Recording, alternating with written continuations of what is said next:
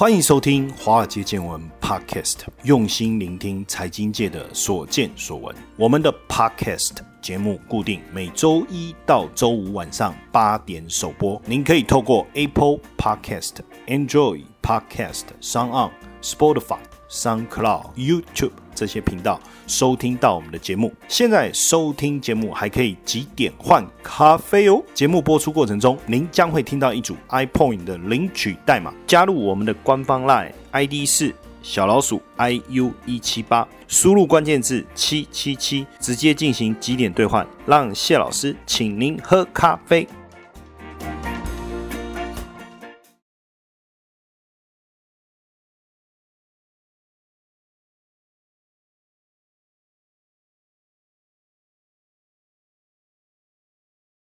大家晚安，欢迎收听《华尔街见闻》Podcast，我是古怪教授谢承彦。我问一下大家，出门会带现金吗？因为现在做捷运，你可以用捷运卡，甚至现在手机连接信用卡，连接你的银行账号的一个付费方式。比如说，你我可以用 Line Pay 啊，或是还有很多的支付工具，甚至你可以连去全联，你都可以用全联的那个 P 叉 Pay 哦，或是 Seven Eleven 也有它自己的一个支付，但是很麻烦。对我来讲，我觉得有一点。复杂的原因是因为我好像去一家，我就要用一家的支付系统。像 Seven，它有推什么买什么东西，买几个就送几个，有没有？哦，买多少杯咖啡就送你几杯咖啡，或者买几杯就很优惠。然后我就发现说，哦，那我就要在 Seven，我就要开一个 App。我去全家，我要开一个 App。我到全联，我要开一个 App。有事吗？不能全部都用同一个吗？烦死了，你知道吗？哦。当然，大部分的店家如果是一般的店家哈，他就可以统一的用，比如说用 Line Pay 啊，或是用接口支付啊，这样可能好一点，对不对？但重点就是你大家有没有发现，就是说我们拿现金出来的次数越来越少，机会也越来越少。台湾当然大家还是很习惯用这个现金哦，不过像我去大陆过去几年在大陆出差的时候，出门真的都不用带现金呢，因为我都用微信支付啊。比如说坐车啦、买东西啦，它上面就一个 QR code，我就这样扫一下，啪，哎，就支付。完成了哦，那所以未来的日子可能会真的没有纸钞哦，钱的概念其实越来越薄弱，你可能也不会看到现金在手上，所有的金钱游戏都变成一个数字的一个概念，也就是说，真的你要看到钱的可能性会不会越来越少？那因为现在呢，大陆推这个数位人民币，十二号呢发放一千万的数位货币红包，让大家来领，等于来试一下看看，也开放让大家去哎领这个红包啊，然后来去试哦，跟一些。店家合作，那基本上等于这个数位货币系统的架构已经完备了哈，应该很快就可以上路。所以先发个红包来气矿买，反正跑一下流程的概念嘛，然后顺便看看大家接受的一个程度。那今年我们看大陆的人民银行已经在加速数位货币的一个发展哦。四月的时候是在深圳、苏州跟雄安，还有成都，还有未来冬奥整个场景做封闭的一个试点测试哦。那七月像滴滴打车、美团这些电商平平台也跟人行的数位货币研研究所已经合作，开始要去做这个数位货币的一个测试啊。那八月底的时候呢，四大行也开始这个内部做数位人民币的一个系统测试哈。所以数位人民币应该是真的要呼之欲出了哈。那这一次这个发的红包啊，主要的目的是说要促进粤港澳大湾区啊当地的一个消费啊，发了五万个两百块哈。所以一个人拿两百块人民币哈，那总计是一千万。那你拿到你就可以去店。加消费，那这个有点像消费券哈，就很方便呢。你也不用再去印钞票，然后再拿着券到哪里，直接就是用这个数位化的方式哦。那没有消费金额门槛，就是现金支付，但是你不可以转给其他人，其他人的微信账号也好，或者是银行账户也好哈，都不可以，也不可以转给其他人哦。那当然，这个就是要加快整个数位货币的一个运作哈。看得出来，就是大陆官方目前要全力来冲刺这个数位货币发展的一个决心了哈。我们从大陆。开始用互联网到现在来看哦，确实已经打造一个全面监视的架构，包括手机的监听啊、阿里巴巴啦、腾讯啊这些客户资料以及网络金流，其实是全面监管的哈。然后包括现在又有所谓的人脸辨识啊、天眼啊、天网系统啊，整个社会信用平等的一个制度啊，还有新冠疫情之后还有个人健康的红绿灯评级啦这些哈，连现金的流向都要追踪到每一块钱了哈。那当当然这个也不意外哈。那现在我们看到从深圳、苏州、成都，好，包括雄安新区，从试点开始啊，当然就要完全的打造人民币的一个数位化哈。那正式的名称是电子化支付数字货币哦，叫 DCEP（Digital Currency Electronic Payment），DCE。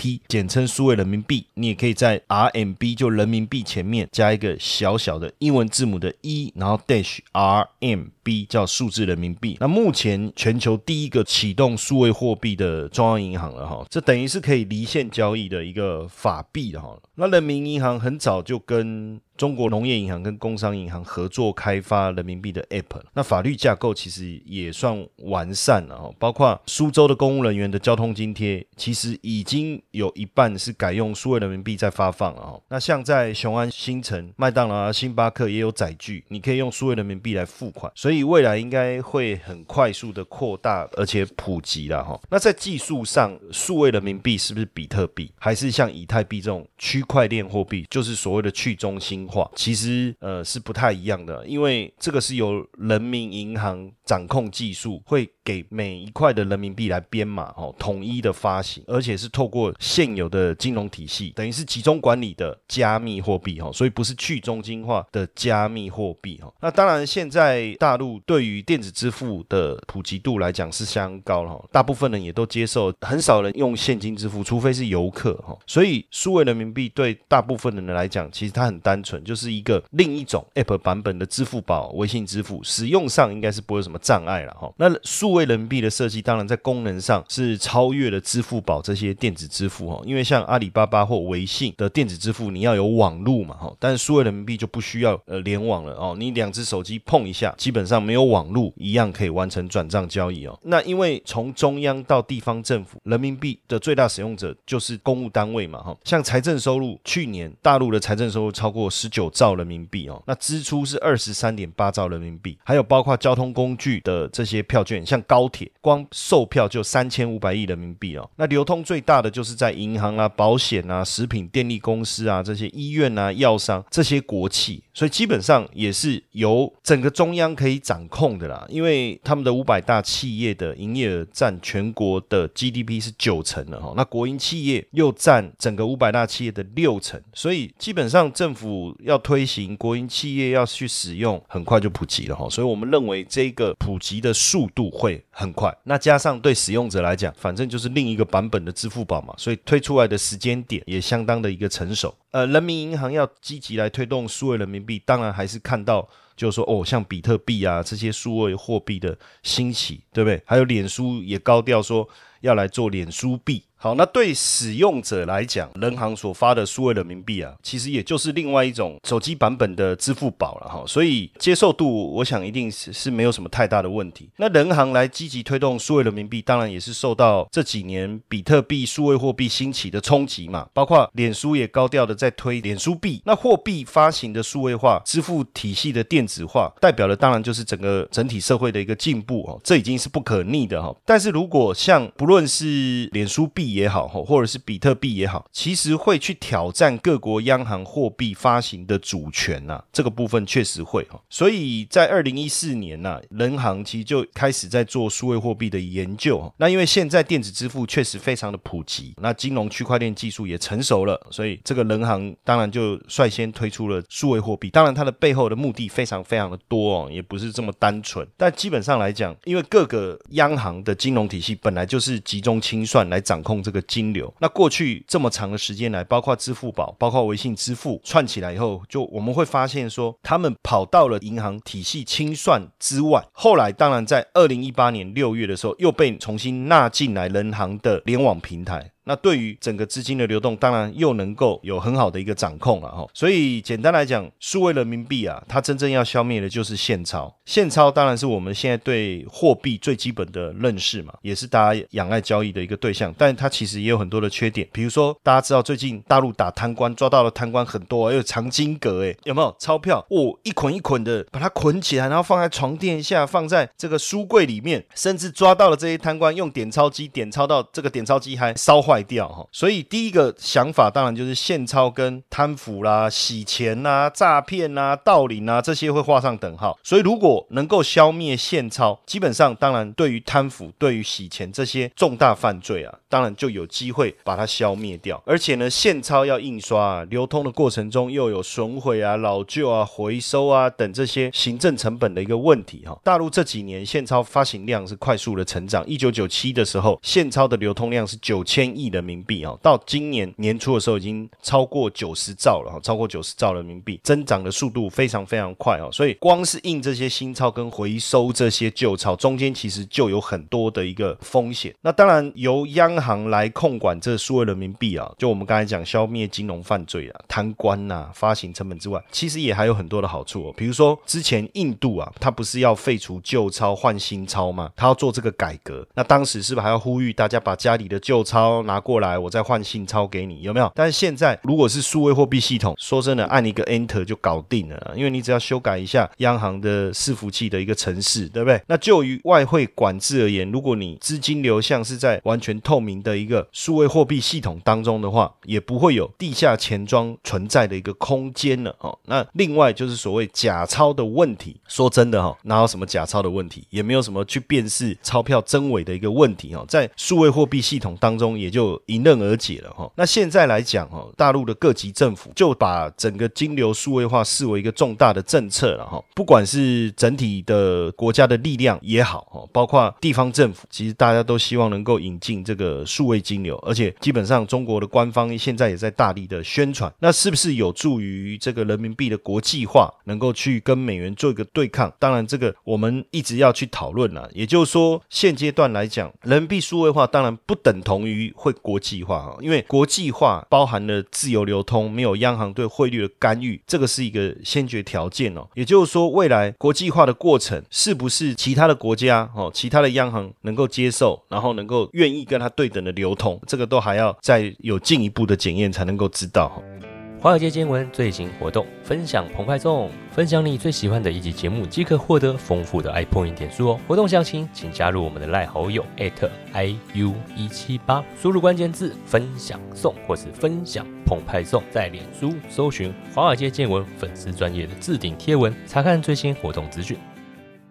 中国要一直去推这个数位人民币，当然最主要的目的也希望能够第一个成为发行数位主权货币的国家。那再来，当然更重要，它还有一些想法。那它这个数位货币的基本框架哦，实际上还是必须由中央银行来做信用担保，那还是有它的无限法偿的一个特性然后，那这个投放的模式呢，它是采用双层运营体系哦，什么意思呢？上面是央行对商业银行，然后再来是商业银行再去对公众，等于说是两。成的体系等于央行用百分之百的准备金的体制，把数位货币兑换给商业银行，商业银行再把数位货币兑换给公众哦，它采用的模式是这样的一个体制哦。那数位货币。到底什么是数位货币？哦，讲到现在，可能有的人还是搞不太清楚。他会觉得说，哎，可是像我现在也用 l i p a y 啊，那不是也是数位货币的一个概念嘛？哈，那基本上数位货币哈，电子货币、加密货币、法定数位货币哈，现在的数位货币大概我们在讲有这几个，它基本上就是没有纸钞了，未来就是没有纸钞，完完全全你没办法兑换到硬币跟纸钞哈，它完全是以数字的形式存在，也就是说，所有的记录都是以电子低级头的方式来做表达哈。那当然，数位货币其实有很多，包含加密货币，就是比特币这些哈，还有虚拟货币，什么密码货币，甚至有一些所谓的这个游戏币、网络积分，其实都算数位货币。但是现在我们在讲的，这就变成是法定的、有法定地位的、由央行所发行的这种法定地位的这种货币，那叫法定的数位货币哈。那这个是当然过去所没有的哈。那法定数位货币就不一定按照区块链发行了哈，它可能是像这次人行的，就是。采用集中式账户体系来发行。那法定数位货币跟支付宝或是跟微信跟这个行动支付有什么不同？法定数位货币等于是法定货币在数位世界的延伸呐，等于是一种新的货币形态。但是支付宝跟微信它只是一个电子支付工具，它必须跟银行账户去结合，所以两者本质上还是有一些不同。那回来谈到就是数位货币推动人民币国际化这样的一个意图嘛，就是为什么中国要在数位货币这一块要有有一个这么强烈的一个意识，我一定要取得第一啊。我们看中国在现代金融创新上面，过去一直都走在西方的后面，但是在电子支付这一个部分哦，却是全球的领军者。我们在看，也确实是第一个推出官方数位货币的国家。几个意图当然很明显，第一个就是说捍卫货币的主权嘛，因为私人的数位货币本来就挑战了货币的主权跟法币的地位嘛，哦，这个是很明确的。尤其是要加强央行在洗钱呐，或是我讲贪腐，刚才我们谈到贪腐的部分，再就是要去降低这个印钞的成本，包括发行啊、印制啊、回笼啊、储藏啊、防伪啊这些技术，其实哎成本都很高的哈。光一张百元大钞，我们刚才讲的这整个从发行、印制、回笼、储藏、防伪的成本大概就五块钱一张百元大钞哈。所以数位货币我就没有这方面的成本了，没有发行、印制、回笼、储存跟防伪的成本，这五块钱就省下，这是很惊人的哦。再来，当然就是说替代一部分的现金哦，这是很明确的哈。还有就是适应现在这个数位化经济的一个变革。当然，更重要是能不能推动人民币的国际化哈？那更重要的，大家在讨论的是说，哎，是不是有了数位货币以后，中国就不怕美国的金融制裁？因为现在中美金融脱钩的情况越严重，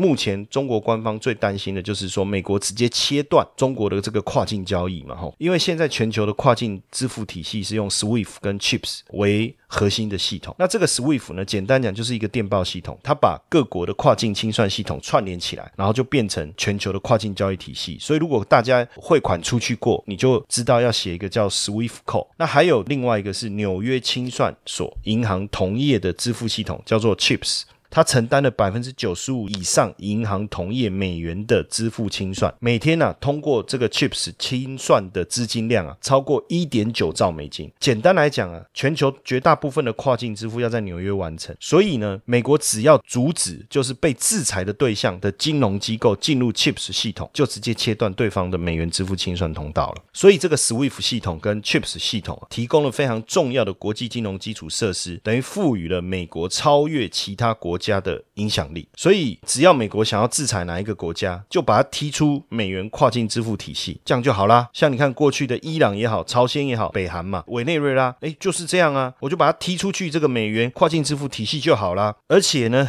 ，SWIFT 不止交易美元哦，它也是多种货币的电讯通道啊。那所以假设美国要把中国踢出 SWIFT，当然它要联合这个西方国家一起啊，当然这个不容易。但问题是，万一这一天真的发生的时候也很麻烦哈，所以做最坏的打算哦，就是说，哎，那你把我踢出去，那怎么办？所以获取数位货币哦，数位人民币可以是一个解决方案，但是也必须其他交易的国家或是其他的国家的金融体系能够接受了哈。那数位人民币有没有可能去挑战美元的霸权地位了哈？因为美元这个背后当然有它的历史背景嘛，军事经济，还有整个制度，还有包括石油这些定价的这些。结构因素在支持着美元的一个霸权地位哈，所以人民币或者是欧元也好，要取代美元确实相当不容易，除非你建构一个全新的金融清算网络哦，才有可能去挑战美元的霸权地位了哈。所以人民币数位化是不是可以加快人民币国际化哈？这个部分应该是两件事情，为什么？因为要人民币国际化，你一定要在人民币本身的资本市场做一个更深层次的改革。首先，你就是要取消资本管制，让市场来决定人民币的价格，这才有可能让人民币国际化了。那所以，呃，数位人民币当然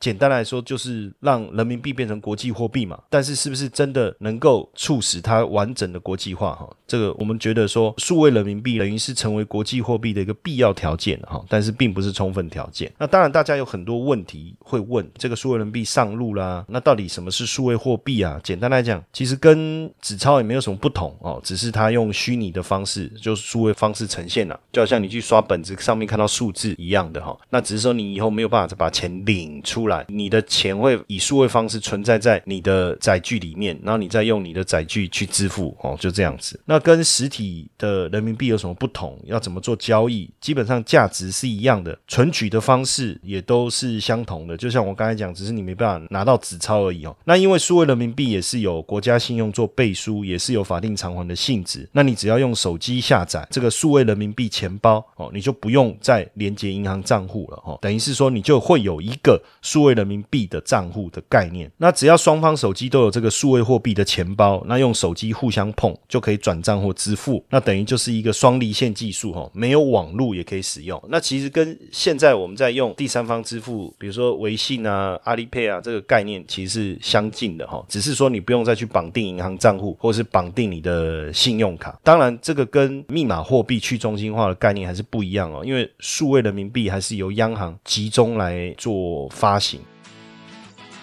接下来就是我们今天的彩蛋时间，还可以领取代码 J 二七六七。活动详情呢，请到下方的说明栏观看。那跟支付宝、微信最大的不同哦，就是你要使用支付宝、微信，你还是要绑定银行账户，你还是要有网络，这些还是有一些些差异的哈。那当然，数位人民币普及以后，会不会取代支付宝或微信哦？其实呃说不准，就不知道。目前来看，并不晓得，甚至就是做一个结合吧。我觉得整体来看是这样。当然，最主要还是为什么要强制使用数位人民币哈？还是怕第三方支付业者一家独大啦。那当然。背后更重要的就是我们刚才讲到了打击黑市的交易啊，包括逃漏税的一个部分呢。那有没有可能面对这个骇客的攻击哦？那未来就要看这个数位化的系统的一个状况如何。因为过去曾经像瑞典的支付系统 Swish 也因为停电的关系，导致这个游客没办法付款的窘境哦。那这个部分未来我们要持续观察，因为万一骇客一害，我们账户里面的数字都变零，那就也很麻烦了哈。那还有对弱势族群或对游客会不会产生一些影响哦？因为很多国家。家像比如说以瑞典来讲，他们就是没有现金程度高的瑞典来讲，哈，三分之一的人口是五十五岁以上的高龄人口。那如果你太快用弃现金于不用，对老人呐，还有弱势族群啊、移民啊、外国游客，还是会产生一些影响。哦，这个部分以后要怎么衔接，要去观察。还有资料隐私的部分啊，资料隐私的部分，因为你现在如果都数位化了，这个资料反正就完全被监控了。那但是对大陆来讲，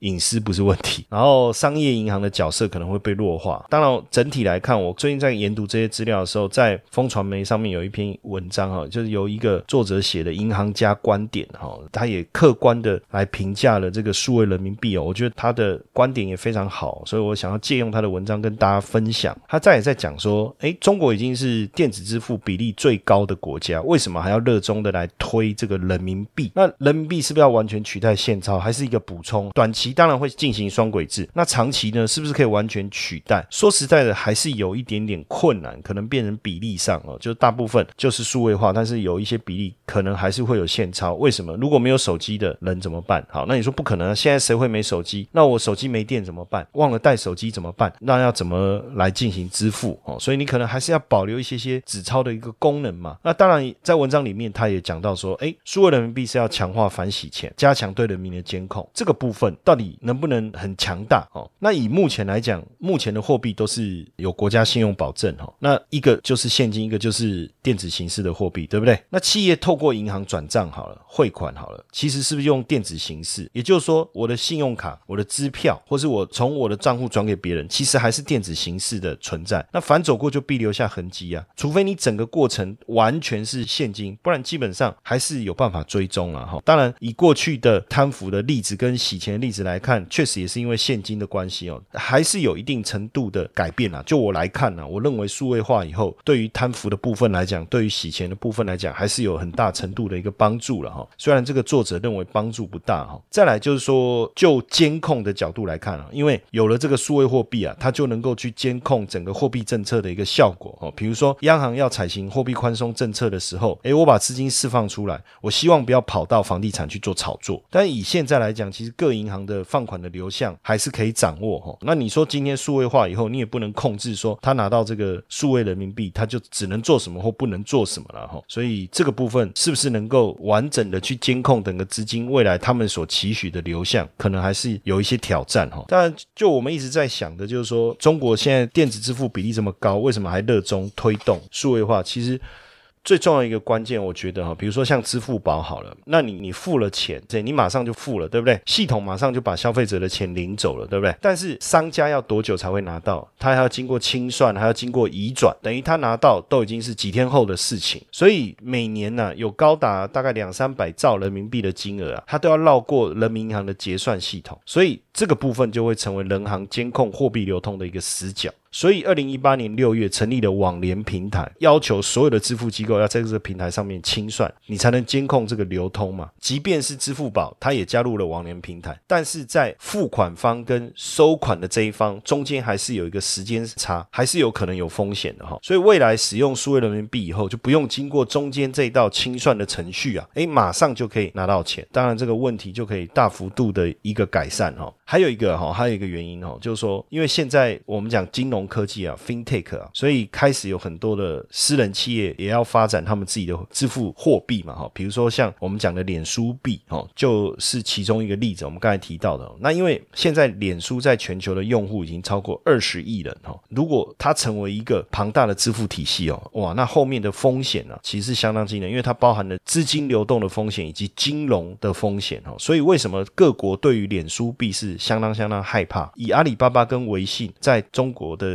经验来讲，如果脸书、亚马逊或 Google 也介入支付系统，甚至发行自己的货币，我们得想一下，这是一个非常可怕的，变成一自己就是一个非常有影响力的金融体系跟经济体系啊！哈，所以这个部分也是大陆要发展数位人民币一个非常重要的原因，就是因为确实这个部分未来会是一个很可怕的一个威胁。那到底有没有机会？当然，最后我们回来在这篇文章里面，他还是在讨论大家所讲的人民币国际化跟挑战美元霸权的问题哈。那当然，实质上数位人民币还是人民币哈。那跨境贸易的时候，还是会有对方是否接受人民币做交易的问题，而不是这个你到底是纸钞还是数位化的一个问题哈。当然，这个部分到底能不能国际化？还是要看国际上对人民币接受的一个程度。OK，那当然世界变得很快，所以未来可能真的除了大陆，其他各个国家、各个经济体会不会也开始推动他们的法币数位化？以后我们真的都看不到纸钞了。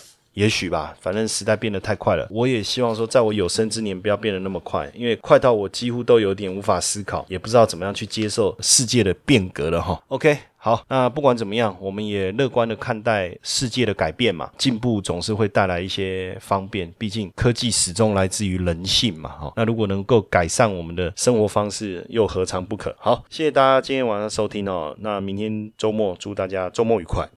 如果大家喜欢《华尔街见闻》Podcast 的话，请记得给谢老师一个大大的五星评分哦。